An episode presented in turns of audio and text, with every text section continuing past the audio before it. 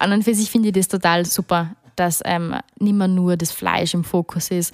Und was ich jetzt einfach merke, ist, dass der Gast im Hintergrund jetzt aber schon langsam auch durch diese Social Media und so schon verstehen anfängt, dass vegetarische Küche mitunter gleich viel kosten darf wie Küche mit Fleisch, einfach weil es so viel Arbeit ist. Frühstück mit Bier.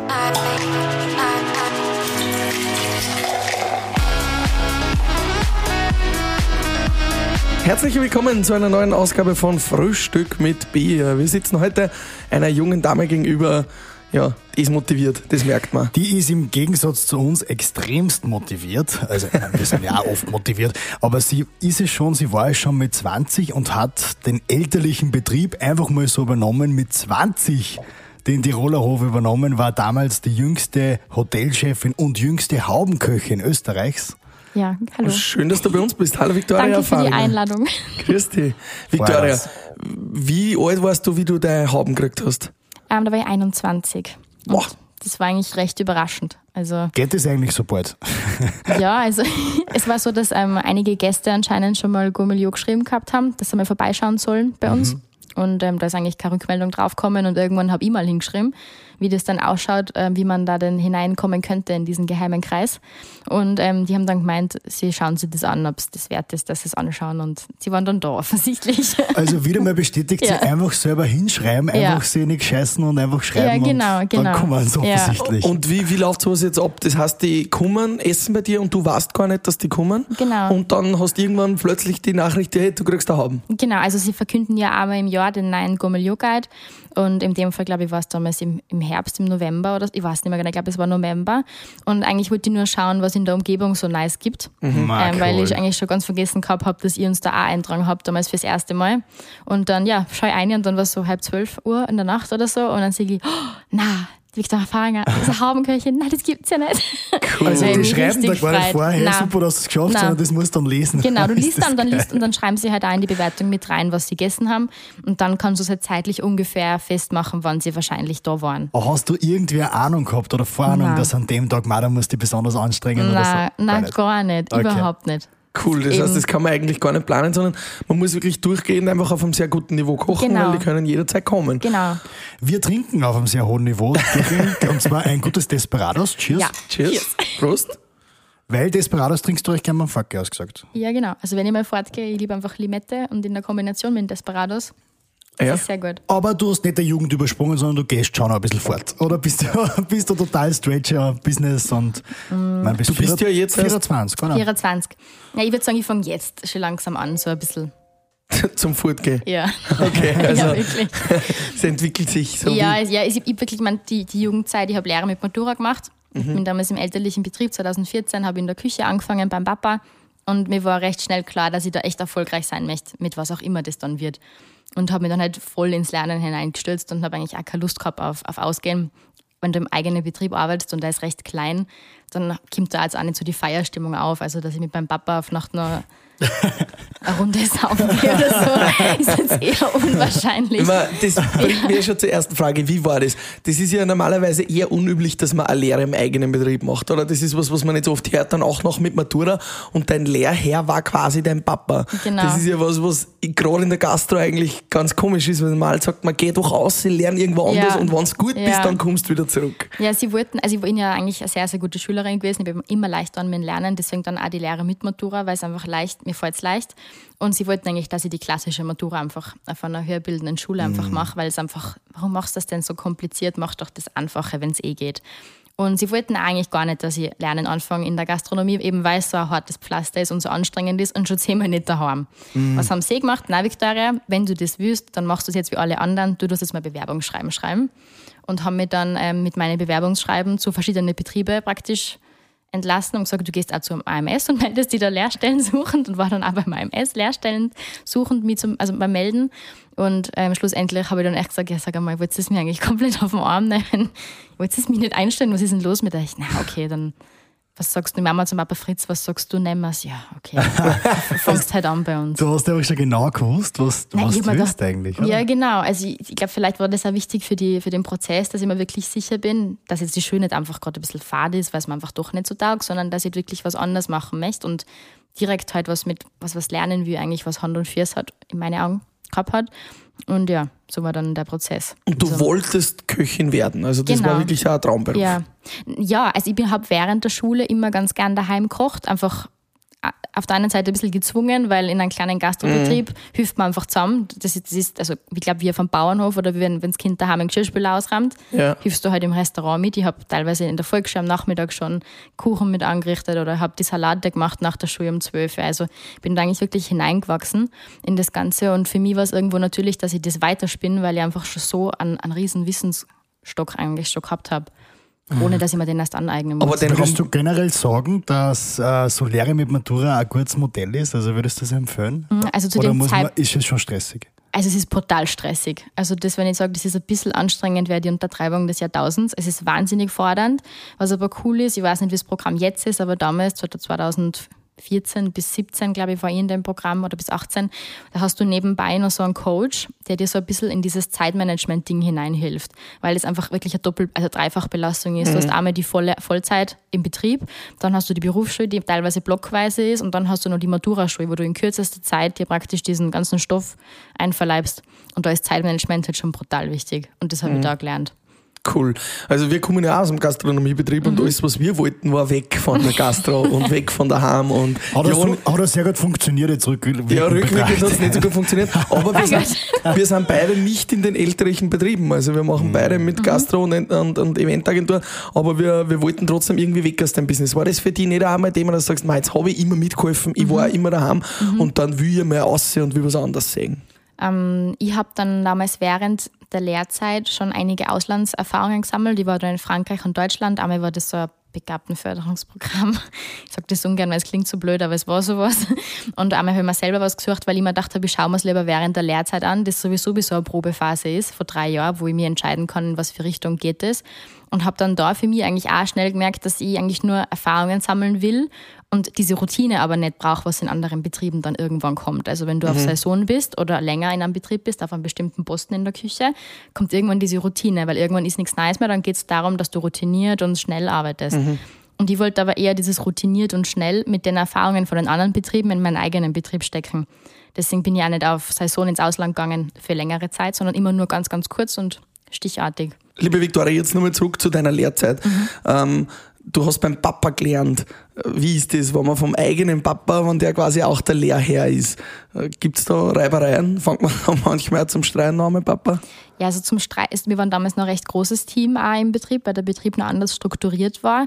Es waren sehr viele Reibereien, aber dann immer wohl darauf bedacht, dass das eher hinter verschlossenen Türen passiert und jetzt nicht vor den anderen Mitarbeitern in der Küche, weil wenn der Lehrling einen Küchenchef anflammt, ich meine, das geht einfach nicht. Das macht, Ja. Egal, ob das die Tochter, wenn, sie Tochter einen Chef anflammt, ist noch viel schlimmer. Also das, ist, das funktioniert einfach nicht. Und was wir halt schon ganz früh angefangen haben, ähm, wir sind einfach sehr, sehr kommunikativ zumindest die weibliche Seite von unserer Familie. Der Papa ist immer, der hat immer gern seine Ruhe, aber wir reden immer sehr viel und reden alles Ich zu glaube, Tode. vielleicht kommt er einfach nicht zum Reden. ja, vielleicht ist es so, ich weiß nicht. Ich kenne das manchmal ein bisschen von Pascal. Und wir haben halt immer ganz, ganz viel über alles geredet. Und ich habe mich auch ganz früh schon einbringen dürfen in gewisse Sachen, wie wenn so die Serviettenauswahl Auswahl fürs neue Jahr ist oder Neitischdecken oder Speisekartendesign. Ähm, ich habe ganz früh in der Küche dann praktisch angefangen, mir Gerichte zum Überlegen, die ein bisschen abzuändern. Also was recht unüblich ist fürs zweite Lehrjahr zum Beispiel. Aber dadurch, dass ich ja schon diesen Wissensstand von vorher gehabt habe, bin ich nicht im ersten Jahr eingestiegen. Weil normal Ja. kommst du in die Küche und lernst einmal, wie man richtiger Messer hält zum Beispiel. Und das waren alles Sachen, das, das habe ich schon kennen, also den gesamten Stoff vom ersten und zweiten Jahr eigentlich. Cool. Und- jetzt jetzt bist du ja auch ein bisschen Botschafterin für eine Lehre in der Gastro, kann man sagen. Wir haben dich ja auch am Gondelslam kennengelernt von unserem Kollegen Stoccanotti, ähm, um auch ein bisschen so das Image der Gastro ein bisschen aufzupolieren und, und einfach zu sagen, wie es wirklich ist. Weil Küche stellt man sich ja oft und auch wir, die in der Branche sind, ist ja die Küche oft ein bisschen so eine, eine eigene Partie, oder? Also das, da geht's oft sehr hierarchisch, sehr stressig zu. Ähm, was sagst du da? Also wie ist es wirklich? Ähm, also ich muss fairerweise sagen, dass dieser Stress und das, und das Hierarchische, das, das brauchst du ein bisschen, um wirklich dann auf Punkt extrem schnell abliefern zu können. Also man muss sich so vorstellen, in der Küche wird eigentlich immer ganz viel vorbereitet und trainiert praktisch bis zu dem Punkt, wo die Gäste kommen und dann muss geliefert werden. Also koste es, was es wolle, das muss einfach schnell funktionieren. Ähm, und dann das andere ist natürlich der Ton. Ähm, wie kommuniziert man bestimmte Dinge. Ja. Und da habe natürlich ich auch über die Jahre einfach gelernt, dass es nicht immer Sinn macht, wenn du Leute anschreist, weil die dann nicht unbedingt schneller oder besser arbeiten, sondern ähm, einfach ganz kurze, ganz prägnante Anweisungen zu geben. Das ist ganz wichtig, glaube ich, in unserer Branche, dass du das nicht immer ausformulierst mit ähm, bitte könntest du eventuell, wenn du Zeit hast, weil dann diese Dringlichkeit einfach nicht ähm, ganz konkret wird. Aber der Rest ist halt der Ton und ich meine, ja, das ist immer noch, also nicht bei uns, aber es gibt Betriebe, auch die ich auch erlebt habe, wo das genauso ist. Wo der, der Küchenchef ist ja oft ein ganz eh, ja, Ja, ganz ein irre extravaganter Choleriker. Ja, genau. Ja, so stellt Ja. man das immer vor. Der sich selbst ein bisschen zwichtig nimmt, ja. Das heißt, das willst du eigentlich einmal nicht sein, weil du bist ja jetzt Nein. auch Küchenchefin und du willst Genau. eigentlich auch ein anderes Bild vermitteln. Genau, ich möchte eigentlich ein anderes Bild vermitteln und was mir auch wichtig ist, ähm, im Prinzip diese Küchenchefs teilweise sind einfach so komplett überfordert und eigentlich schreist du nur dann, wenn du wirklich überfordert bist. Auch aus Erfahrung. Du wirst nur dann laut, wenn du eigentlich selber nicht mehr weißt, wie es weitergeht. Und das sind eigentlich nur Strukturen das Problem, die nicht genau fertig gedacht sind. Und da komme ich auch schon aufs nächste. Ganz, ganz viele Betriebe. Lässt sich vielleicht auch auf andere Gebiete umlegen. Mit dem Lautwerden, wenn man überfordert ja, ist. genau. Und mir kommt einfach gerade in Restaurants, ich habe da selber auch das an, aus erster Hand erlebt, ähm, angeschrien zu werden ähm, aufs Übelste. Ähm, aber ich finde einfach, das, das ist immer ein Führungsproblem, das ist immer ein Leadership-Problem, wenn du schreien anfängst. Das ist ein seltenes, also in den seltensten Fällen ist der Mitarbeiter so unfähig, dass er die so wahnsinnig macht, was dann immer noch nichts rechtfertigt, aber es ist trotzdem, ja, da muss einfach am Leadership mehr gearbeitet werden, finde ich. Kommen wir mal ein bisschen zum Kochen. Mhm. Wir sind ja auch aus Gastrobetriebe, wie schon erwähnt, und ich habe das Kochen immer gehasst. Ich bin immer irgendwie zur Oma gegangen oder zur Tante und habe gesagt, Mhm. ich hätte gern das und das zum Essen und das war's. Also ich habe mich mit Kochen eigentlich nie beschäftigen wollen, weil es mich nicht interessiert hat. Aber was ist für dich das Spannende am Kochen? Wieso hast du gesagt, das muss meine Berufung werden, das will ich mein Leben lang machen? Was macht da so Spaß am Kochen? Also am allertollsten finde ich eigentlich, dass du gerade in der Lehre zum Beispiel, dass du jeden Tag aufs Neue die Chance hast, das komplett das Ruder umzureißen. Also wenn der Vortag nicht ganz so toll war, hängt er der sicher nicht nach, weil du ja sowieso jeden Tag frisch produzierst und frisch zubereitest. Das war mal das Erste. Also du hast jeden Tag wirklich eine neue Chance, die du nützen kannst. Und das Zweite ist, dass es so irre bunt ist. Also gerade wenn du mit frischen Lebensmitteln arbeitest, Kräuter, Gemüse, Obst, Fleisch etc., das ist alles so bunt und das ist einfach fürs Auge also extrem entspannend. Also für mich wäre das jetzt keine Alternative, dass ich den ganzen Tag zum Beispiel vor dem Computer sitze, weil mir einfach die Farben fehlen. Also dieses Echte und die Materialien und Texturen und, und ja, das war für mich eigentlich auch was ganz was Schönes, weil es ein bisschen was Künstlerisches, Künstlerisches auch ist. Schöner Gedanke. Und dieses Feedback vom Gast äh, kriegt man ja manchmal in der Küche nicht ganz so sehr mit. Das kriegt ja meistens dann eben eher der Kellner, der gibt's dann Ja. weiter, oder die Kellnerin. Ähm, wie siehst du das oder kriegst du das auch mit bei dir im Betrieb? Ja, wir haben eine offene Küche. Also man kommt bei uns in, ins Restaurant in Tiroler Hof rein und links geht's in die Küche, rechts geht's in, in den Gastraumbereich. Und ähm, normalerweise sagen viele Gäste schon Hallo bei der Küche und sagen dann wieder Tschüss, wenn sie gehen. Manche kommen auch zwischendrin einmal auf so einen kurzen Ratscher zur Tür. Also man ist eigentlich recht nah am Gast. Und in Wahrheit, es gibt halt nichts Schöneres eigentlich, als wenn dein Gast geht und sagt, "Ma, danke, das war wieder so super und ich freue mich aufs nächste Mal. Und äh, du hast jetzt den Betrieb übernommen relativ bald, mit 20 schon. Ähm, und auch das dann in Victoria's Home umbenannt. Wie, wie war das für die ganze Familie oder auch für die Belegschaft, dass plötzlich du jetzt dann die Chefin warst und auch das Aushängeschild, dass das nicht mehr Tiroler Hof, sondern Victoria's Home Gassen hat? Wie, Du könntest übrigens mal für Victoria's Secret kochen. Ja, ja, eh, also da haben wir eh gehofft, dass uns den nicht irgendwie verklagen oder so. Nein, aber eben auch, weil unser, unser Hausprospekt Victorias mit K Secrets heißt, weil praktisch unsere Geschichte mit drinnen ist, die Geheimnisse, wie unser Unternehmen aufgebaut worden ist. Also ich hoffe jetzt mal, dass wir damit ähm, irgendwie durchkommen. Dass Sie zuhören, bitte nichts tun. Nein, aber Falls zufällig jemand von Victoria's Secret zuhören sollte, Man- man schreibt mir ähm, mit wir K. würden euch gerne interviewen. Karl, Karl bräuchte wieder neue Strapse in XXL, bitte. Das auch, ja. Nein, also ich meine, man macht, man macht natürlich auch Fehler bei so einer Betriebsübergabe und der größte Fehler war, dass das Ganze einfach viel zu sehr im, im Inneren passiert ist. Also ähm, ich habe mit, mit dann natürlich auch, also nochmal, wir haben dann auch baulich umstrukturiert im Unternehmen, also sehr, sehr groß und sehr umfangreich. Und dadurch, dass ich so vollkommen in diese Baustelle involviert war, habe ich komplett aufs Marketing ein bisschen vergessen, muss man jetzt mal fairerweise sagen, und auch diese Kommunikation nach außen wie wichtig das eigentlich ist, dass du wirklich gerade auf die sozialen Medien viel machst oder vielleicht einmal durch die Stadt gehst und Leute einfach ansprichst und denen das erzählst, einfach so. Und ähm, da habe ich halt damals noch nicht so viel Erfahrung gehabt. Das heißt, wir haben eigentlich gut anderthalb Jahre braucht, um das Ganze wirklich zu etablieren, dass den Tiroler Hof schon noch gibt, aber halt nur im Restaurantbereich. Ähm, und dass das Ganze von der Tochter weitergeführt wird, weil Victorias Zuhause, Victorias Home, Englisch ist gerade Trend und so. Deswegen ähm, ist eigentlich so die Namensgebung entstanden. Das war eigentlich so. Also Marketing habe ich ein bisschen außer Acht lassen. Ja, aber, aber Marketing machst du jetzt Vollgas ja, und da genau. ist schon interessant, weil du ja als 24-Jährige hast, bist du da eigentlich viel näher dran als viele ältere Gastronomen. Das heißt, du setzt ja. da schon voll auf Social Media, oder? Ja, total. Also einfach dieses wirklich hinter die Kulissen blicken lassen. Mhm. Das ist nichts, ähm, wo ich sage, direkt mit meinem ähm, Instagram-Post verdiene ich so und so viele Euro. Das ist eigentlich mhm. nicht der Gedanke dahinter, sondern vielmehr, dass du einfach den Gast immer wieder auch untertags halt begleitest. Dass er eigentlich mehr so das Gefühl hat, er ist jetzt mit dabei in meinem Zuhause oder er schaut mir über die Schultern. So, das ist der Gedanke dahinter eigentlich.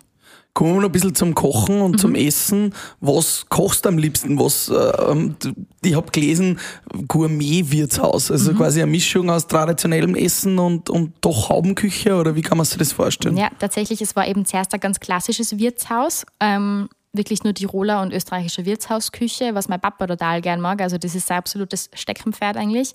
Und bei mir ist das halt nicht so, also nicht so meins. Das ist eher die Basis, auf der ich gern aufbaue, aber nicht meine Küchenrichtung. Und ich mag eher dieses feine, kreative, dieses ähm, vielleicht ähm, spannendere Geschmacks.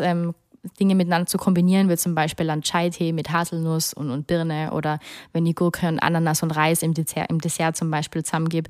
Also, dass man da einfach ein bisschen ähm, kreativer arbeitet und deswegen ist bei uns wirklich die Gourmet-Karte was ganz was Eigenes und die Wirtshauskarte was ganz was Eigenes, aber jetzt keine neue Interpretation von klassischen Gerichten. Also der Gast kommt und kann sich dann quasi aussuchen zwischen klassisch und äh, Gourmet, oder? Ja, und aktuell kann er sogar mischen. Also er kann sogar sagen, er möchte von mir zwei Gänge und vom Papa einen oder vom Papa einen und von mir zwei. Oder der eine isst mein Menü und der andere isst drei Gänge von was auch immer. Also aktuell sind wir dann noch sehr flexibel. Sehr coole Idee. Cool. Wenn man mit dem Papa also zusammenarbeiten kann, also auf einer stressfreien Basis. Ja, er macht sein Ding, ich mache mein Ding. Ja. Also wir haben uns da wirklich, also es sind immer klassische Posten, wie man sie eigentlich kennt, dass einer Vorspeisen macht, einer die Soßen, einer das Fleisch und so weiter, sondern wir haben wirklich unsere Karten getrennt. Mhm. Also er kocht seine Suppen und ich koche meine Suppen. cool. Was ist so, würdest du sagen, so dein Stil? Ähm, was, was zeichnet das aus, wenn man was für dir probiert? Also ich koche ähm, auf der einen Seite sehr, sehr floral und sehr leicht. Also ich arbeite sehr, sehr gern einfach mit, mit, mit Düften in Form von Tees oder Blüten. Sowas in die Art, das ist eher so meins. Dann auch sehr gern vegetarisch, also muss nicht immer Fleisch sein. Und wenn ich mit Fleisch arbeite, dann tue ich sehr, sehr gern schmoren. Also ich bin jetzt nicht so der Fan vom Rosabraten immer wieder mal gern, aber an und für sich liebe ich einfach das Schmoren und richtige Soßen ziehen und so. Das ist eher so das Handwerk, was ich am allerliebsten mag. Mm. Das ist ja auch das Schwierigste, oder? Dass man eine gute Sauce kriegt, oder ja, nicht? Genau. Also der Karl und ich, wir sind so, wenn wir, wenn wir wo in ein Restaurant gehen, dann bestimmen wir uns immer gleich nur eine Sauce dazu, weil es zu wenig ist. Es ist uns ja. meistens zu wenig. Ja. früher war der Saucier ja eigentlich der wichtigste, oder? Der ja, halt das, den Geschmack letztendlich ja. kreiert hat. Ja. ja, aber die Soße verbindet das halt einfach alles, oder? Also die, wenn man es jetzt klassisch denkt, in Beilagen und Hauptstück, dann kommt das halt dann am Löffel durch die Soße wie so eine kleine Decke, die das halt zudeckt, wieder zusammen. Mm. Jetzt hast du gesagt, vegetarisch kochst gern, das ist ja sowieso super trendy gerade. Wie siehst du da die Entwicklung auch äh, beim Essen und auch so gesellschaftlich gesehen immer mehr hin zu vegetarisch? Essen wir irgendwann vielleicht auch alle Insekten in Europa? Und wie siehst du da so ein bisschen den, den Trend? Ja, Insekten waren ja nicht vegetarisch. Ja, nein, aber. nein, an und für sich finde ich das total super, dass ähm, nicht mehr nur das Fleisch im Fokus ist. Und was ich jetzt einfach merke, ist, dass der Gast im Hintergrund jetzt aber schon langsam auch durch diese Social Media und so schon verstehen anfängt, dass vegetarische Küche mitunter gleich viel kosten darf wie Küche mit Fleisch, mhm. einfach weil es so viel Arbeit ist. Weil sonst hast du halt nur eine Karotte am Teller. Im Prinzip Fleisch kaufe ich, gerade wenn ich was kurz braten tue, das brate ich kurz, Entrecote oder was auch immer, ein Rücken, der ist dann rosa fertig. Da ist eigentlich nicht viel Handwerk passiert, außer dass ich auf dem Kerntemperatur halt perfekt mhm. hingegart habe. Aber wenn ich dir jetzt einfach nur eine gekochte Karotte oder so am Teller hinlege, dann wärst du wahrscheinlich nicht happy damit. Und damit halt aus einer Karotte oder aus einer Zucchini, ein Kürbis, was auch immer, ein schönes Gericht wird, brauche ich halt sehr, sehr viel Fachwissen und sehr, sehr viel Technik. Und ähm, da merkt man halt jetzt schon, dass der Gast da voll neugierig einfach auch ist, was, ah, was kann man aus einer Karotte alles machen und was, das ist nur als Zwiebel eigentlich, ja, genau, aber halt in verschiedenen Texturen. Also ähm, das ist schon ein, ein Riesentrend und eine Riesenchance, aber auch, glaube ich, den wir alle irgendwo ergreifen sollten. Mhm. Ja, ich finde es auch eine super Entwicklung. Also mir taugt es auch richtig. Äh, glaubst du, wird es generell so sein, dass die Leute jetzt vielleicht ganz verzichten oder halt so sagen, einmal, zweimal in der Woche werde ich nur Fleisch essen? In was für Richtung glaubst du, wird es denn gehen? Also wir im Restaurant zum Beispiel merken, dass wir arme die Gäste haben, die sagen, Fleisch esse ich nur im Restaurant. Also die sagen, wenn ich essen gehe, dann hätte ich gern eben ein Fleisch und dann vielleicht auch was Gutes, also nicht irgendwo irgendwas, sondern wie bei uns zum Beispiel der Onkel ist Jäger, von dem kriegen wir das Wild, also eher was wirklich Besonderes, oder? Und die anderen im Privatbereich aktuell, was ich halt auch von den Kochschülern zum Beispiel mitkriege, die versuchen halt jetzt wirklich vegetarisch zu kochen, was gerade in der Familie manchmal schwierig ist, weil da gibt es halt doch den einen oder die eine, die halt dann sagt, na ohne Fleisch, na, ist kein richtiges Essen oder schon wieder was Vegetarisches. Ne? Also da ist, glaube ich, ein bisschen schwieriger im Privaten nur als jetzt im Restaurant. Wie siehst du das Thema mit Unverträglichkeiten? Ich habe einmal ein Jahr lang ganz auf Gluten verzichtet und ich habe gemerkt, wie schwer es eigentlich ist in der Gastronomie, glutenfreie Produkte zu kriegen oder glutenfrei sich zu ernähren. Ähm, ich bin dann auch viel weniger essen gegangen, weil ich gemerkt habe, ich kriege eh meistens nichts glutenfreies. Ähm, wie stößt du da auf so Unverträglichkeiten ein? Wird das in der Gastro immer mehr werden, dass man sich auf Unverträglichkeiten einstellen muss? Ich glaube, dass es so ein Nischending wird. Also tatsächlich muss ich sagen, wir versuchen es natürlich weitgehend, wo es einfach möglich ist, aber irgendwo bestimmte Unverträglichkeiten ähm, bei, also zum Beispiel bei Zöliakie, wie bei, wenn man jetzt Gluten, zum Beispiel glutenhaltige Lebensmittel weglässt, funktionieren manche Rezepte nicht mehr eins zu eins, indem man sie einfach durch ein anderes Produkt ersetzt. Das heißt, du brauchst eine komplette Rezeptur, eine neue. Heißt aber auch, wenn ich so einen Gast kriege, dass ich für diesen einzelnen Gast denselben Aufwand betreiben muss, zum Beispiel wie für 20 Gäste, die das normale Menü essen, weil ich was komplett Neues kochen muss, was ich gern mache, aber zeitlich ab und zu, ja, manchmal geht sich das einfach nicht aus. Und in Wahrheit, glaube ich, werden sich einfach ganz, ganz ähm, viele oder halt vielleicht einzelne Restaurants wirklich auf solche Dinge spezialisieren. Dass sie wirklich sagen, na, wir sind ein Restaurant, wir achten auf fruktosefrei, äh, laktosefrei oder wir sind ein reines ähm, Zöliakie-Vegan-Restaurant zum Beispiel. Dass man sich da wirklich probiert, sehr zu spezialisieren, weil ich glaube, das ist eigentlich das, was wir aktuell wirklich brauchen in unserer Branche, dass die Restaurants sich wirklich überlegen, was kann ich eigentlich wirklich gut und was kann ich nicht so gut und das lasse ich einfach weg, weil man muss nicht alles anbieten, in Wahrheit. Also nicht der klassische Pasta, Pizza, Ja. ähm, Burger und Schnitzel Burger. Schnitzel, alles Ja. mögliche Fischgerichte. Ja, sondern wirklich überleg dir einfach, was du gut kannst. Und wenn das einfach nur in Form von zwei, drei, vier, fünf Gerichten ist, ist das in Wahrheit ja absolut ausreichend, wenn wir mal ehrlich sind. Manchmal kann zu viel Angebot den Gast Finde auch ich auch. überfordern. Finde ich auch voll. Du hast ja auch die Diätköchin gemacht, also du kennst dich mit sowas auch wirklich aus. Du hast da quasi auch eine Ausbildung gemacht.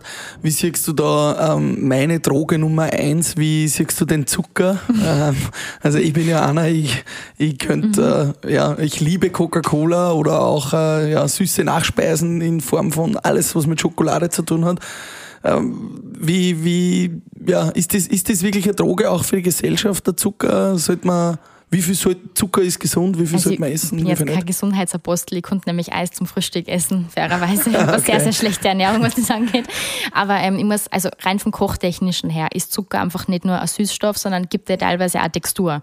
Also zum Beispiel ein Eis zum Beispiel ist teilweise nur deswegen geschmeidig und cremig, weil ein bestimmter Zuckergehalt halt drin ist. Jetzt kann man sich da aber auch mit anderen Produkten helfen. Also es gibt Zuckeraustauschstoffe, es gibt sowas wie Isomalt. Also man kann da auch auf Produkte zurückgreifen, die nicht ganz so süß sind, aber ähm, was ich eigentlich viel spannender finde, ist gerade in der Küche und wenn du Süße willst, gibt es ja ganz tolle Produkte auch, die dir noch ein anderes Aroma mitliefern. Also der Zucker ist wirklich nur süß. Der schmeckt ja nur süß, da ist kein anderes Aroma mit dabei. Ahornsirup zum Beispiel hat noch ein bisschen was Karamelliges. So ein Reissirup kann mitunter so ein bisschen getreidig sein, ein bisschen keksig. Agavesirup ist wieder ein bisschen fruchtiger und trotzdem süß. Also ich arbeite ganz gern mit solchen Süßstoffen, die schon ganz gleich ungesund sind wie normaler Zucker. Also ein Honig ist es nicht gesünder als ein normaler Zucker. Also das ist beides gleich ungesund Es Anführungszeichen. klingt ja gesünder, der Genau, Honig. aber es bringt nur anderes Aroma mit. Und das finde ich eigentlich noch ein bisschen spannender. So. Wo holst du da deine Inspirationen? Ich meine, das ist ja, man merkt richtig, wenn du redest, du sprudelst, ja. Ähm, wo kriegst du da die neuen Trends her? Im Internet oder reist du da oder was? Also es ist eine Mischung aus. Oder ähm, kopierst du andere Gastronomen? Komplett. Also, Nein, tatsächlich, ich, ich gehe auch recht wenig essen, weil ich einfach nicht so viel Zeit dafür habe. Also, das, also Internet ist einmal so die Nummer eins ähm, Quelle für, dass man, dass man aktuelle Trends einfach mitkriegt. Dann zum Beispiel auch so Geschichten wie Instagram oder Pinterest, dass man da wirklich ähm, auf Blogs viel unterwegs ist, weil die einfach teilweise Foodtrends ein bisschen mehr diskutieren. Da gehe ich praktisch mit mir selber so ein bisschen in Diskurs und überlegen, ob das für mich relevant ist oder nicht. Und dann natürlich Kochbücher. Also ich habe ein bisschen eine Kochbuch-Kaufsucht und, ähm, und kaufe immer und denke ich mir, ja, jetzt habe ich es gekauft, jetzt habe ich wieder Wissen im Haus, aber ich muss halt lesen auch irgendwann. und das ist eigentlich eher so das Problem. Also eigentlich eher so, ich tue mir einfach wirklich in die Materie einlesen lesen oder wie auch immer, digital oder offline und probiere da wirklich einfach Wissen zu sammeln. So. Mir würde es nur interessieren, nur mal der Moment, wo der Papa übergeben hat. Ähm, normalerweise, glaube ich, ist es eher so, dass die Väter da eher sagen, ja, da vielleicht erst mit 30 oder mit 35, wenn du schon ein bisschen mehr Erfahrung hast. Wie, warum war da die Entscheidung so, jetzt schon mit 20? Also der Tiroler Hof damals war, also seit 2005, also es waren 15 Jahre fast im Besitz von meinen Eltern. Und sie haben sehr, sehr viele Umbaumaßnahmen schon gemacht beim Haus, aber wir waren jetzt irgendwo, sie waren damals bei einem Punkt, wo sie gesagt haben, naja, sie sind 5 und, wie weit waren sie denn da? 55? Keine Ahnung, irgend sowas, also noch nicht alt eigentlich. Ähm, was tun wir jetzt? Da mal jetzt weiter umbauen? Für wen bauen wir denn da jetzt nur um? Weil ansonsten rein steuerlich gesehen, lass das einfach sieben Jahre lang auslaufen bis zur Pension und dann verkaufst du es halt, oder? So. Also rein, rein, Klar, muss rein man sich mit wirtschaftlich. 55 schon mal Gedanken machen. Genau, ne? überlegst du halt, wie geht's weiter. Und für mich war dann so, naja, ich möchte es schon übernehmen, aber da jetzt nur so zehn Jahre so dahinschlankeln, wofür denn? Also, dass ich da jetzt nur sage, und jetzt schaue ich mir noch drei andere Betriebe an und, und so, nein. Also, Finde ich voll cool. na, voll, nehme ich lieber meine eigene Energie und mache meine Fehler von mir aus mit dem ähm, Background-Wissen von den Eltern im Hintergrund. Also das ist ganz, ganz wichtig und mir auch wichtig, dass ich das dazu sage. Ähm, ich habe nicht einfach drauf losgearbeitet und habe gesagt, ach, die Alten haben mir das jetzt übernommen und die sollen jetzt schauen und, und ich mache das und ich bin der absolute Oberking oder so, sondern es sind immer nur Kommunik also die Kommunikation ist das Wichtigste und eben das zu Tode diskutieren. Und ähm, wir beraten und einander und, und, und arbeiten eigentlich immer nur miteinander. Und für mich war das immer begleitende Übergabe. Also ich bin jetzt zwar, also es sind jetzt drei Jahre, ein bisschen über drei Jahre, dreieinhalb Jahre, mehr fast, fast vier im Winter. Aber ähm, na, ich bin immer noch mit in diesem Prozess im Hotelier werden und in diesem Unternehmen aufbauen mit drinnen. Und ich bin ganz froh, dass sie im Hintergrund zumindest noch da sind für das. Und wie ist da jetzt das Spannungsfeld Hotelier, Unternehmerin und Köchin? Mhm. Ähm, wie, wie viel Zeit geht da für was drauf und in was für Richtung willst du auch noch mehr entwickeln? Also aktuell ist es so, dass das Kochen rein vom Zeitaufwand her nur noch ein Viertel von meinem ganzen Arbeitspensum einfach ist. Das sind aber, ähm, ja, das sind 38 Stunden ungefähr, 40 Stunden in der Woche. Was nur, also es sind eben von Donnerstag bis Sonntag wird eigentlich gekocht, so zeitlich. Dazwischen drin natürlich eben dann die Kochschule oder die Kochevents so in die Richtung. Also es ist aktuell vom Workload her noch recht viel. Die Sache ist aber, dass wir jetzt in Corona eigentlich nur mittendrin irgendwo sind in diesem Wiederaufbau. Das heißt, mir fehlt nur diese Routine, die ich vorher angesprochen gehabt habe. Und ähm, bis ich weiß, an welchem Standbein ich wirklich ähm, das, ähm, das, das ganz, ganz intensiv, also welches Standbein ich wirklich sehr intensiv aufbauen will. Bis dahin bespielen wir einfach aktuell alles so ein bisschen parallel und ähm, schauen einfach, wie sich das entwickelt. Jetzt sagt man ja gerade, die, die Jungen in Anführungszeichen legen sehr viel mehr Wert auf Work-Life-Balance. Bei dir hört sich das gar nicht so an. Also dir taugt es halt einfach so, was du machst. Ja. Wie würdest du das generell sagen, auch bei deinen Kolleginnen, Kollegen, bei deinen Schulkolleginnen, Kollegen? Bist du da Ausnahme oder wie, wie ist das jetzt eigentlich? Also ich bin einfach in einer Bucklerfamilie eingewachsen, also du arbeitest halt einfach wirklich viel und, und hörst eigentlich auch nicht auf, bis du fertig bist. Also eigentlich nicht, weil du bist nie fertig, wie ich jetzt draufgekommen bin im letzten Jahr. Es gibt immer irgendwas, was du machen kannst. Aber tatsächlich ähm, ist halt mein Ziel, dass ich halt dann, wenn die anderen halt richtig durchstarten, so mit 35 oder so, dass ich dann halt einfach schon dieses größte Ding halt einfach geschafft habe für mich. Dass ich dann sage, so, jetzt bin ich 30, 35 und ich blicke auf 20 erfolgreiche Jahre zurück und jetzt kann ich halt Geil. einfach normal arbeiten. So wie die anderen halt davor. Das ist eigentlich mein Ziel. Wie hast du die Einstellung gekriegt? Ich glaube, das ist wirklich, weil ich nicht viel unterwegs war. Aber schon auch von den Eltern? Ja, es ist jein. Also auf der einen Seite natürlich die Eltern, die halt immer nur arbeiten, sieg. Und ich meine, die sind jetzt über 60 und sie dann das halt immer noch genauso, weil sie halt immer noch arbeiten, weil sie einfach lang, also sie haben lang braucht, bis sie halt eher ein eigenes Unternehmen halt übernommen, also gekauft haben. Das war 2005 erst. Und ich bin halt jetzt noch so ganz am Anfang und wenn sie praktisch jetzt erst 30 wären, dann wird die Welt ganz anders ausschauen, weil dann würden sie jetzt genauso dastehen. Aber ich sehe mich halt nicht mit 65 so intensiv noch körperlich arbeiten, wie, wie sie das jetzt immer noch machen, aber auch wollen. Also, sie sind in dem Radl schon so lange drin, da kriege ich sie nicht raus. Cool. Total spannend. Wahnsinn. Ja, spannend ist auch immer unser Frühstück mit Bier, Bierwagen. So ist es. Der Frühstück mit Bier. Bierwagen. Der bringt uns frisches Bier. Frisches Stoßen wir an. Desperados. Cheers. Cheers. Natürlich mit einer Limette drauf. Mm. Das ist immer so der Moment bei uns, wo wir über Jugendsünden, Rauschgeschichten und über irgendwas Lustiges reden, was der Viktoria mal passiert ist. Das kommt bei der Viktoria erst. Das kommt Ja, ja, erst. dann müssen wir uns wieder zusammenhocken in ein paar Jahren. Aber was ist da Ja, schon mal Lustiges passiert? Ähm, hast du mal, ja, irgendeinem Gast was ganz Grausliches kredenzt? Ich habe letztes Mal gehört, ähm, es, hat jemand, es hat jemand aus Spaß ähm, einem Gast, der sich einmal beschwert hat, hat er das nächste Mal, wie der Gast gekommen ist, ein Schnitzel gemacht und hat ihm aber statt dem Käse einen Wettex einpaniert. Und der Gast hätte das fast gegessen. Na, wirklich? Also, weiß nicht, Ah, hast du irgendwie okay. solche Geschichten, irgendwas Lustiges, was in der Küche mal passiert ist? Nein, also ist eher einmal so gewesen ähm, in einem Kochkurs. Da haben wir eine Herrenrunde da gehabt zum Steak-Kochkurs machen und das war der, der Wein, die Weihnachtsfeier von denen. Bin ich erst später draufgekommen, weil ähm, sie schon von Anfang an recht trinkfreudig waren. Ich sage, jetzt Victoria, jetzt trink halt einmal mit was mit uns, das gibt's ja so nicht. Und ich so, nein, besser beim Kochkurs.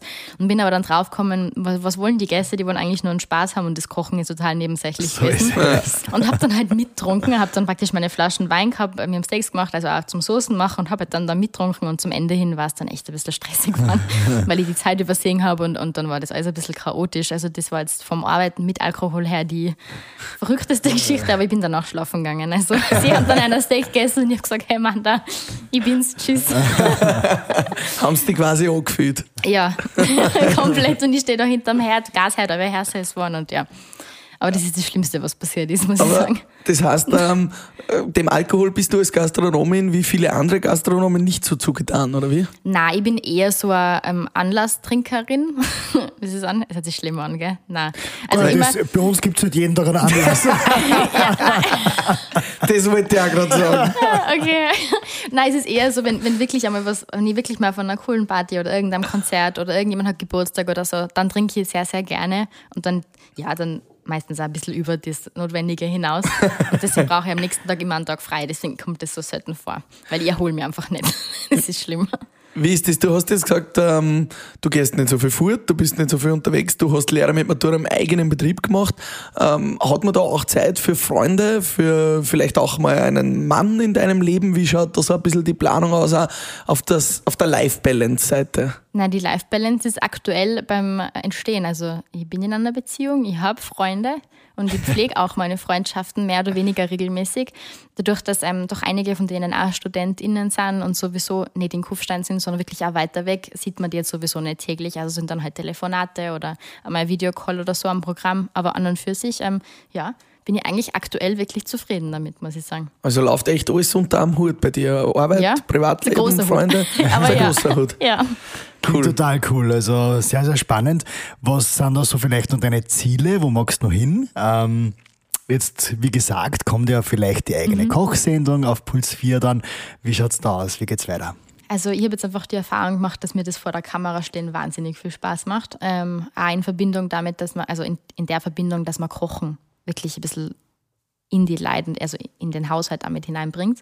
Und wenn sich diese Kochsendungsgeschichte weiterspinnen wird, in welcher Form auch immer, dann wäre ich da absolut ähm, begeistert, weil das macht mir wirklich sehr, sehr viel Spaß. Und wie lässt sich das dann mit dem eigenen Betrieb zu Hause verbinden? Das Ähm, Restaurant ist dann zu und Kochkurse gibt es in dem Zeitraum, wo ich nicht vor Ort bin, zum Beispiel auch nicht. Okay, das heißt, du, du sperrst das Restaurant auch nicht zu fixen Zeiten auf und sagst, da muss ich da sein, sondern Nein. dann ist halt einfach mal zwei Tage zu und dann Genau, fertig. genau. Ja, Finde ich auch gut, weil das auch eine Einstellung ist, die viele vielleicht noch nicht gehabt haben vorher. ja dass immer das weiterlaufen muss, Ja, ständig. Und genau, koste, muss- was wolle. Ja, genau. Also finde ich auch gut, dass du Ja. sagst, okay, dann ist halt einmal zu. Ja, aber ich so bin ja ist. nicht da. Also das Ja. ist ja, aber teilweise stößt das schon auf Unverständnis, weil dann heißt sowas wie der Papa ist ja eh daheim. Sag Ja. Ja, das ist eine Person. Wie soll ich eine Person Und das musst du dann einfach wurscht sein, schmeißen? sozusagen. Nein, oder? jeder sage ich halt dann so, ja, aber Person kann das nicht und ich bin nicht da. Also deswegen ist es zu. Finde ich cool, ja. So. Aber dass das Unternehmen dann auch aufbaust und weitere Köche einstellst oder so und du dich da operativ herausnimmst, Mhm. siehst du das schon? Oder? Na, siege ich noch nicht. Nicht? Also aktuell ist es wirklich mein Baby und eben nur im Entstehen wirklich. Und ähm, momentan und ich glaube jetzt auch in naher Zukunft eher nicht. Also das ist wirklich meine Handschrift und die von unserer Familie und wir bleiben jetzt mal unter uns. Und hast du dann irgendwie auch noch vor, weiß ich nicht, äh, mehr Hauben zu kochen oder Sterne oder was auch immer, was es gibt? Also mein Anspruch ist, dass ich wirklich mit jeder Karten, die ich mache, irgendwo was Neues probiere. Und mit Neuem meine ich, dass ich eine neue Technik vielleicht noch verfeiner. Eher so, dass ich wirklich mich verbessere von Karte zu Karte. Und wenn damit halt mehr Hauben kommen, würde ich mich freuen. Und ansonsten freut es mich, wenn es bei der einen bleibt, die wir jetzt haben. Jetzt hast du auch zum Beispiel den Jungunternehmerpreis gekriegt 2020 und 2022 nur einen äh, Tirol Touristiker Nachwuchspreis. Touristikpreis. Wie wichtig sind das solche Preise? Ist das auch ein Aushängeschild, das man braucht als Gastronom? Ähm, gerade als, als, als junger Mensch und gerade als Frau in der Branche, glaube ich, ist es ganz, ganz wichtig, dass von außen Anerkennung für das kommt, was, was ich an Leistung bringe. Weil es einfach ganz oft heißt, ja, die hat die Junge oder ja, ja, jetzt hat sie das daheim übernommen. Und ähm, gerade wenn von außen Aner Anerkennung kommt, das ist irgendwie wie so der Prophet im eigenen Land zählt nichts.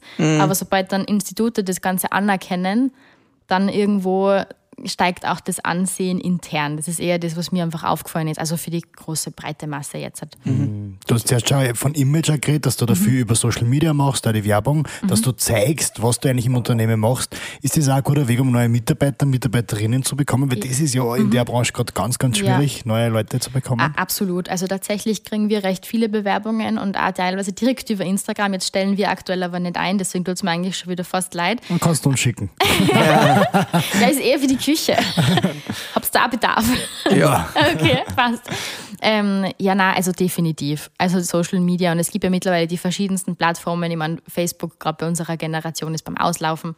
Das haben eigentlich eher nur noch die Älteren, so ab 35, Entschuldigung. Also ich bin schon auf Kein Facebook. Problem. Danke, ja, Victoria. Passt Victoria. Das heißt, du bist schon auf TikTok auch, oder? Ja, das ist der, bei der App, da steige ich noch nicht so ganz durch. Das ist ein bisschen kompliziert, Ah, finde Gott ich. sei Dank sagst du das. Ja. Wenigstens gibt es nur äh, junge Menschen, die nicht alle auf TikTok sind. Also wohl jetzt schon zum Schauen, aber zum Content generieren nicht.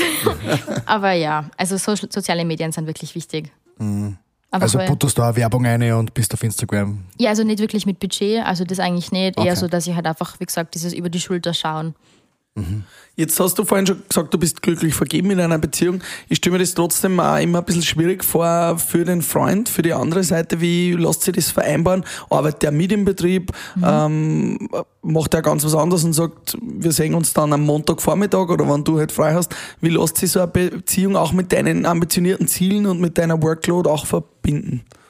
Naja, er ist auch sehr ambitioniert mit seinen Zielen, die er hat, ganz anderer Bereich aber, aber auch sehr ambitioniert und deswegen funktioniert das auch. Also wir wohnen zusammen und wir sehen uns dann spätestens halt beim Schlafen gehen und beim Aufstehen halt ähm, und es funktioniert.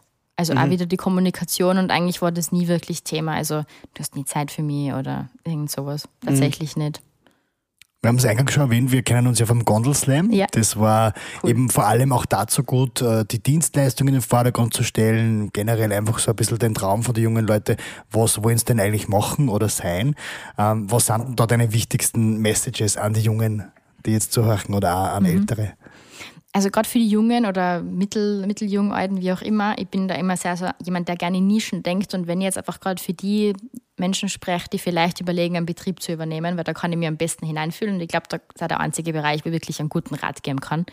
Ähm, wenn ihr den Betrieb übernehmen wollt und irgendwas passt euch an diesem Betrieb, an der Konstellation nicht, dann rechnet euch das Ganze einfach durch mit eurer Idee, mit euren Visionen und passt es einfach so an das an, wie ihr das haben wollt. Es zwingt euch keiner, dass ihr das macht, nur weil es 150 Jahre lang so gewesen ist, jetzt ganz blöd gesagt.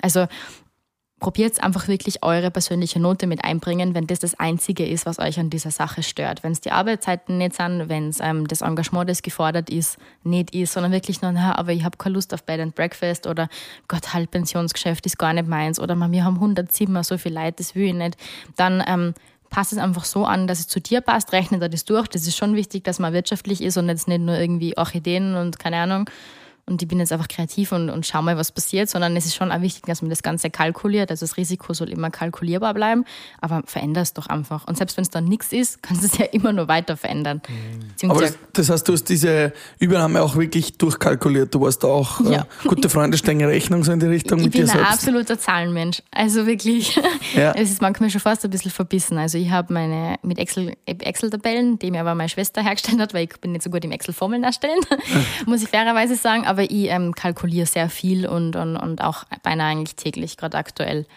Also Glaubst du, glaubst du, wie wichtig ist denn da das Team, äh, mit dem du es machst? Oder bist du eher Einzelkämpferin? zum Kalkulieren. Na, generell, wie würdest du sagen? Oder ist sozusagen deine Familie dein Team? Meine Familie ist mein Team. Mhm. Und wir sind alle nicht sehr verschwenderisch. Also eigentlich ist keiner von uns verschwenderisch, weil wir ja wissen, jeden, jeden Euro, den wir ausgeben, müssen wir reinkriegen. Also Mhm. jetzt ganz leicht runterbrochen. Und es ist halt einfach schon wichtig, dass man einfach ein Gefühl dafür kriegt, ähm, dass bestimmte Produkte halt einfach eine Wertigkeit haben und bestimmte Leistungen auch und dass man die halt einfach über einen Euro-Wert Mhm. definiert. Und das ist ähm, ja ganz, ganz schwierig zum Kalkulieren manchmal. Weil ich finde es sehr spannend, was du sagst, weil es diese Betriebsnachfolge, das ist ja Mhm. ein sehr oft theoretisiertes Thema, wo viele Leute verschiedene Meinungen haben.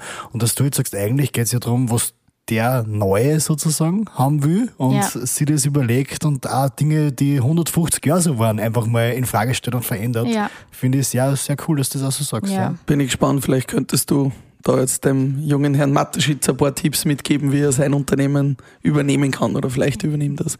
Kann sich Auch. gern melden. Kooperation mit äh, Victoria's Home und Red Bull. Ja, warum? Ich habe aktuell Red Bull in meinen Automaten drinnen, so ist ja nicht. Okay. Victoria, ähm, ich, je öder das ich werde, desto mehr sehe ich ähm, Essen auch ein bisschen als Medizin. Wie, wie hast du da einen Zugang? Ähm, Essen als Medizin, das, was man jeden Tag zu sich nimmt, wie, wie siehst du das? Absolut. Also man kann nicht erwarten, wenn man nur Müll in sich reinstopft, dass der Körper leistungsfähig ist. Das ist einmal das, das Erste und das Wichtigste eigentlich. Und jetzt im Restaurant ist mein Ansatz, gerade beim Menü zum Beispiel, nicht, dass der Gast nach fünf oder sechs Gängen rausgeht und sagt, boah, ist mir schlecht. Gott, es war gut, aber ich kann nicht mehr oder boah, ich bin so voll.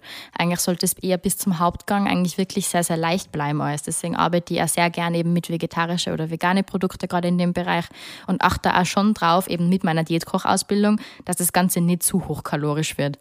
Also wenn man sich teilweise Gerichte anschaut, wo dann in so einer 200 Milliliter Suppenschale 100 Gramm Rahm drinnen sind, ich meine, kann doch nur schlecht sein nach vier oder fünf Gängen. Das, das geht gar nicht anders vom Körper her. Und wie machst du das jetzt auch, wenn du unterwegs bist? Du warst gerade in Wien auf Dreharbeiten und Co. Wie Mhm. machst du dich da auch äh, unterwegs gesund zu ernähren? Was sagst du? Auf was sollte man mal ein bisschen verzichten? Wie sollte man denn seine Ernährung so ein bisschen zusammenstellen, dass Nein, man das auch, wenn ist- man unterwegs ist, halbwegs Das ist gesund bei uns um, um zwei in der Früh dann meistens die Bosner nach dem Auftritt. Ja, oder das- das Leberkassemmel oder irgend Aber die lacht die halt einfach an bei uns. ich, ich, ich muss jetzt auch ganz ehrlich sagen, wenn ich wirklich viel unterwegs bin, dann äh, ist die Ernährung auch nicht so meine absolute Priorität, sondern einfach, dass ich wirklich gut schlafen kann und irgendwie satt bin.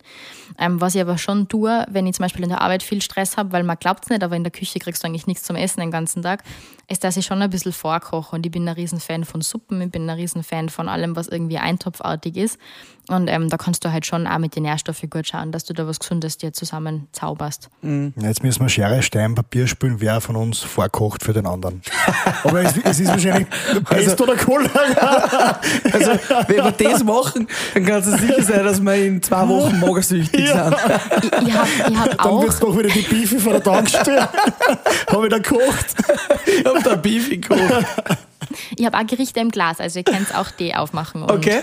Also, Ja, da kommen wir vielleicht einfach zu dir. du entwickelst also quasi auch eigene Produkte, die du dann äh, Im. Automaten genau vor dem Haus vermarkt. Cool. Also eben so, auch, weil das Restaurant nur und am Wochenende halt offen hat aktuell, ähm, haben wir eben auch diesen Automaten vor dem Haus, wo Gerichte auch aus unserer Restaurantküche dann praktisch ins Glas kommen und dann da haltbar sind. und Mal funktioniert das? länger. Ja, es funktioniert. Also der Anspruch von den Gästen ist wirklich da, dass sie sagen, ah, wenn ich wenig Zeit habe, will ich trotzdem ein richtiges Essen haben und sicher jetzt einmal nichts gegen Pizza und Bosner und Ding. Echt, das schmeckt ja auch gut, aber so, sowas kannst du nicht immer essen. Und manchmal hast du einfach Lust auf was richtig gekochtes ähm, und hast aber vielleicht keine Zeit oder kannst es vielleicht auch gar nicht. Und so, ähm, ja. Wenn du das nicht kannst, kann man bei dir in die Kochschule gehen. Die haben wir noch gar Mhm. nicht äh, so richtig thematisiert. Da kann man quasi wirklich bei dir auch von Anfang an lernen, wie man das Messer richtig hält. Oder sagst du, nein, es geht da schon eher so um spezielle Produkte oder spezielle Gerichte, die man lernen Mhm. kann bei dir? Also an und für sich sind meine ähm, Kochkurse hauptsächlich für Hobbyköchinnen, also, also Köchinnen. Es ist jetzt nicht ähm, ein, ein fortgeschrittenen Kurs oder ein Anfängerkurs geplant, sondern eigentlich für all jene, die jetzt nicht professionell kochen.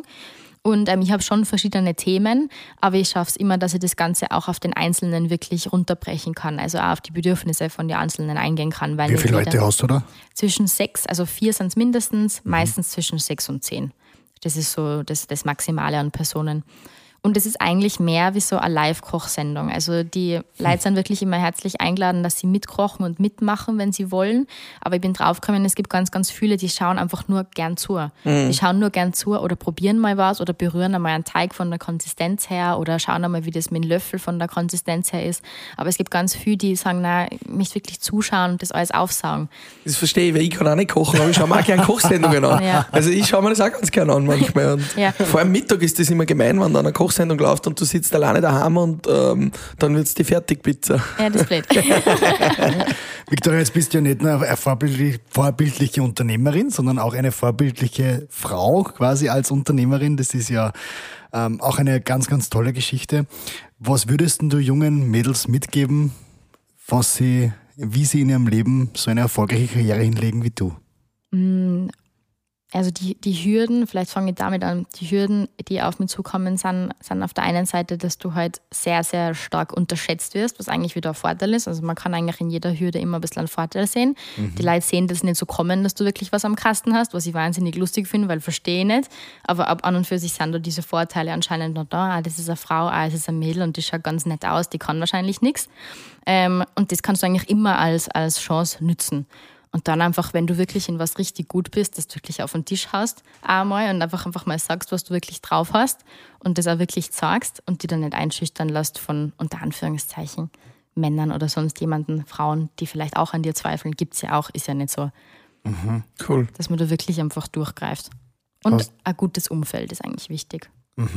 Ja, das sagen wir Von einmal, dass Rückhalt. du ja so ein bisschen der Durchschnitt der fünf Personen bist, mit denen du dich am meisten Genau. umgibst. Darum habe ich auch Ja. durchschnittlich schon so viel Gewicht wie der Karl. Hoffentlich äh, geht's bei meinen Haaren nicht in deine Richtung. Das gehört dazu bei uns. ich verstehe, das passt gut. Wie schaut's vielleicht aus mit Rituale von dir? Ähm, weil du ja so ein, wirklich ein tolles Mindset hast in deinem, in Und deinem auch so viel. Workload.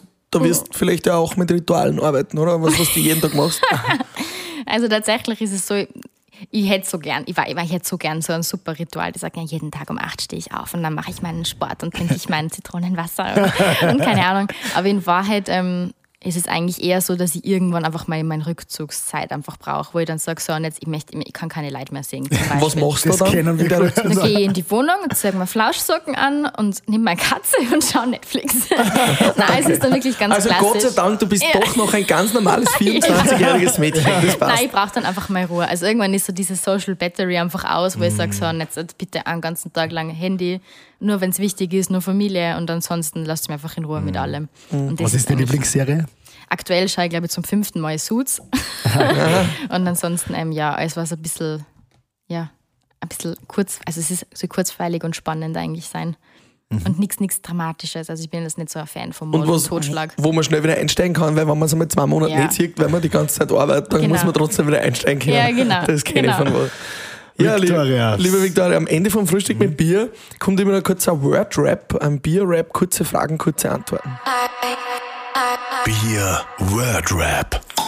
Wenn ich nicht so eine gute Köchin wäre, was wäre ich denn dann? Dolmetscherin. Das Oh, wenn ich. Dolmetscherin wäre, welche Sprache würde ich übersetzen? Russisch und Französisch. Das war eigentlich mein Plan Nummer eins. Bevor ich, also ich habe Lehre mit Matura gemacht, weil ich immer daheim gearbeitet habe. Und ähm, habe mir gedacht, eine Arbeit, die halt daheim und kriege wenigstens ein Geld dafür, weil ich dann sowieso Dolmetscherin werden will. Okay, und äh, kannst Russisch und Französisch? Oder? Ja, nein, ich habe das damals nur über Bubble. Also Französisch kann ich gut, also ich verstehe es meistens besser, als ich es darauf antworten kann. Also das funktioniert gut und Russisch eigentlich nichts mehr fast. Ich habe das über Bubble damals selber Cool. gelernt. Also vielleicht gibt es einmal eine Kochsendung auf Französisch. Ja, vielleicht. mit Untertitel dann, aber damit die Franzosen das verstehen. Okay. Und äh, welches Land wäre es, wenn es nicht Österreich oder Tirol wäre? Wenn es nicht Österreich oder Tirol wäre. Wo würdest gerne mal hin? Unbedingt oder vielleicht auch länger sein? Also mir hat es extrem gut in, in, in Nizza damals gefallen. Also ich habe da gearbeitet an, an der Côte d'Azur, da hat es mir sehr gut gefallen. Also das würde würd mir gefallen, so für die Sommer- oder, oder, oder Herbstsaison. Und dann, wenn man schon von dem reden, dass man vielleicht einen anderen Wohnsitz hat, dann würde ich auch gern irgendwie einmal nach Amerika oder so. Also dann speziell eher so in Burger die San. Francisco-Richtung. Ja, da Nein, kannst du die dann ist eher so mein. Pilates-Lifestyle. Also so, da hätte ich dann meine Morgenroutine mit Yoga und mein Smoothie. Also ja, ein bisschen Tagträumen. Aber das war dann eher das. Und, und ganz wichtig, Entschuldigung, vor der letzten Frage, äh, deine Lieblingsspeise? Dein absolutes Lie- Fischsuppe. Also, Bouillabaisse. Ja, ja genau. Oder oh, ich, ich liebe das. Alles was mit, mit Krustentieren und Meeresfrüchten und Mm, ach, ja, ja. Gott, konnte ich sterben. Habe ich gerade gestern gegessen. Also Und mein Lieblingsgeschmack, also vielleicht das Lieblingslebensmittel, könnte man es so sagen? ähm, geröstetes Sesamöl. Oh. Ist klar, ja. Ja, ist auch, ist Das hab ich auch auch sofort gedacht. ja. Nein, das ist so mein absolutes Lieblings. Geröstetes Sesamöl. Ja, ist sehr, sehr gut. Vielleicht ganz kurz, Victoria's Home ist, mein Zuhause. Ja, ganz klassisch. Also mein Unternehmen, mein Zuhause, das wächst um mich und mit mir, entwickelt sich weiter, so wie ich auch. Also das ist eigentlich so die Idee eigentlich meines Lebens als Unternehmensform. Sehr schön, da werden wir dich auf jeden Fall beide mal besuchen. Ja, gern. Und zum Schluss gibt es noch die Frage, Mit wem hättest du gern mal ein Frühstück mit Bier, tot oder lebendig? Mit der Mama von meinem Papa. Also die ist leider nicht mehr am Leben. Die habe ich nie kennengelernt, aber ich habe immer nur ähm, super schöne Geschichten gehört von ihr. Dass Cool. die auch so ein bisschen eine Frau war, die Gas gegeben hat und richtig Ambitionen gehabt hat, aber halt leider viel zu früh verstorben ist. Cool. Ja, Victoria, das war sehr spannend mit dir. Danke. Wir freuen uns schon auf die zweite Haube. Jetzt kommt eh die Haubensaison. Ja, jetzt Ähm, geht's los. Ja, Nein, wirklich, geht's los. jetzt, nein, auch mit den Hauben geht's wirklich los. Ja, ja, ja. Und wir kommen gerne mal vorbei und ähm, ja, holen Sie nur ein Kilo oder mehr auf den Bauch von dir. Freuen wir Gern, uns. gern. Victoria danke für die Fahringer. Einladung. alles Gute, hey, voll Danke. cool. Danke. Tschüss. Ciao. Frühstück mit Bier.